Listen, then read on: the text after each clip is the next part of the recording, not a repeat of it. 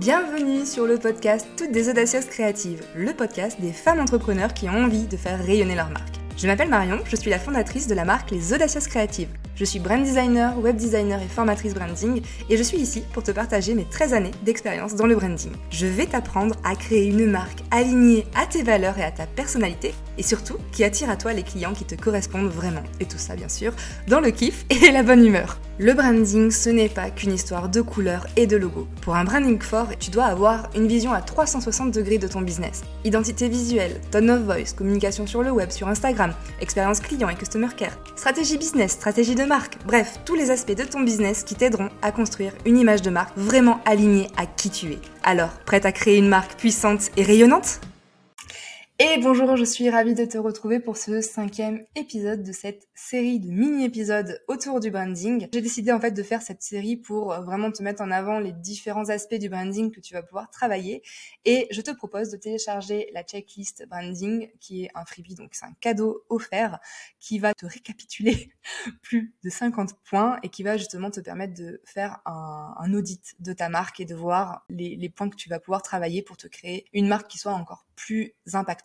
Aujourd'hui, on va parler de ta communication, puisque qui dit branding dit forcément communication.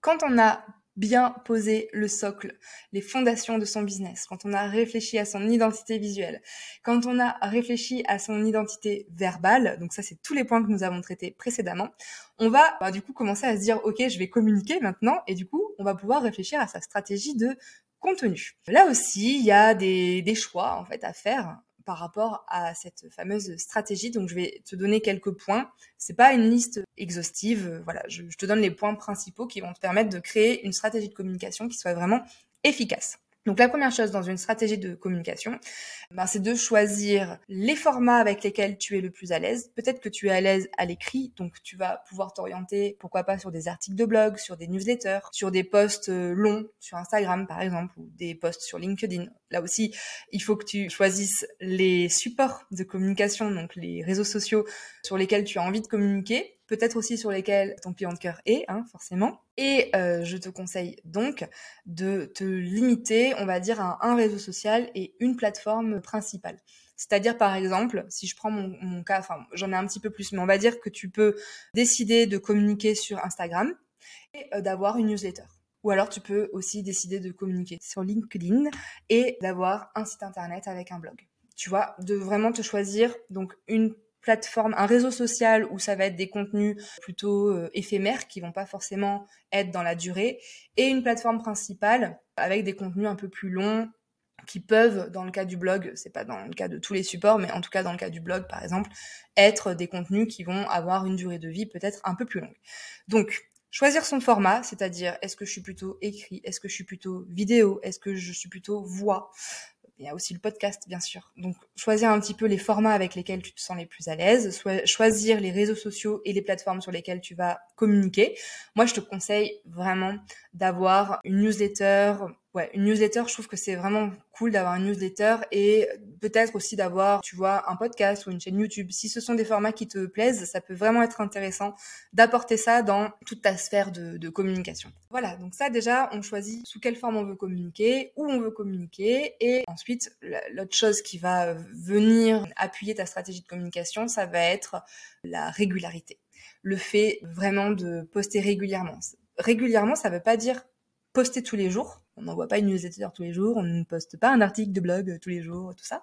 Ça veut juste dire se fixer voilà, se fixer un, certain euh, rythme, une fréquence de publication et le maintenir. C'est-à-dire que si tu te dis, ben, je vais être présente sur euh, Instagram et je veux poster deux fois par semaine, c'est très bien. Eh bien, maintiens ce rythme. Si je, je dis, je veux, je veux envoyer une newsletter par mois et poster un article de blog tous les deux mois, c'est très bien mais maintient, voilà, maintient cette régularité, tout simplement. Après, bien évidemment, plus on poste sur euh, les réseaux sociaux, sur son blog, etc., plus on a de résultats rapidement. Ça, je vais pas te le cacher. Mais par contre, ce qui est plus important que ça, c'est d'avoir un rythme que tu peux tenir sur la longueur et de pouvoir maintenir de façon régulière. Ça, c'est très important.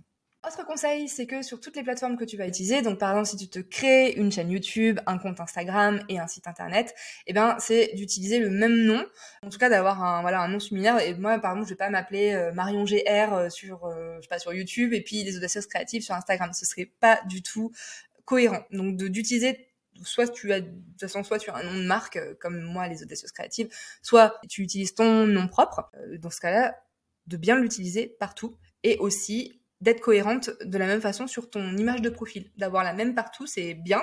Ça permet en fait d'avoir vraiment un repère visuel et que les gens associent directement euh, ta photo à, euh, à, ta marque. Donc ça aussi, c'est important d'être cohérent entre les différentes euh, plateformes. Autre conseil, c'est par rapport au visuel que tu vas créer sur les réseaux sociaux, c'est de bien respecter chaque plateforme, chaque réseau social a ses propres règles donc ses propres formats, ses propres dimensions. Donc fais bien attention d'utiliser les bonnes dimensions pour chacun des réseaux sociaux pour pas que tes visuels soient euh, ou déformés ou euh, mal postés ou prennent pas la place qui euh, leur est dédiée. Ça c'est important. Par exemple sur Instagram, on poste plus maintenant en format carré. on poste en format portrait puisque voilà Maintenant, le réseau est plutôt fait pour ce type-là de, de dimensions. Donc, euh, toujours se tenir aussi au courant des évolutions des plateformes sur lesquelles tu es. Bien évidemment, tous tes visuels que tu partages sur tes différentes euh, plateformes et tes différents supports doivent être cohérents, doivent respecter ton identité visuelle, ça aussi c'est important en termes aussi de tone of voice, et, euh, il faut être cohérente. Hein, c'est vraiment toutes ces choses-là qu'on est en train de mettre en place à travers tous ces épisodes. C'est important qu'elles euh, soient respectées en fait entre chacun de tous ces piliers. Ensuite, tes visuels, tu vas aussi essayer de les construire de la façon la plus simple possible et la plus impactante possible. Le but avec tes visuels, c'est d'être reconnaissable, donc qu'on te reconnaisse à travers tes couleurs, tes typos, ton univers visuel, mais aussi de te démarquer et d'être attractive et impactante. Donc pour ça, je pense que je l'ai déjà dit dans un autre épisode, mais le but c'est vraiment d'être simple, d'enlever le superflu et d'aller à l'essentiel. ça c'est important. Autre petit conseil que je peux te donner, donc ça c'est vraiment un bonus, mais c'est dans ta stratégie de communication, tu peux aussi euh, penser à Pinterest. Pinterest qui est pas forcément un réseau social, mais qui par contre va te permettre d'attirer plus de trafic vers ton blog ou vers ton compte Instagram si jamais tu veux, tu veux aussi promouvoir ton compte Instagram, mais du coup qui va venir en support pour partager tes contenus des autres plateformes. Donc ça peut être aussi un atout en fait pour ta stratégie de communication. Voilà, je pense que j'ai fait le tour de, euh, de tous les éléments en tout cas de la base, on va dire. Je te rappelle que tu peux télécharger ta checklist branding. Je te mets tous les liens dans la description et comme ça, tu pourras vraiment checker une à une les cases et mettre tout ça en place pour avoir une communication qui est efficace, qui serve vraiment ton branding et puis derrière te construire une marque qui soit vraiment et qui te permettent de te démarquer et d'attirer à toi de nouveaux clients, puisque c'est ça qu'on essaye de faire avec notre business. C'est à ça que le branding sert. J'espère que cet épisode t'a plu. On se retrouve demain pour un nouvel épisode de cette série. Je te souhaite une très belle journée, une très belle soirée. On se dit à très vite. Ciao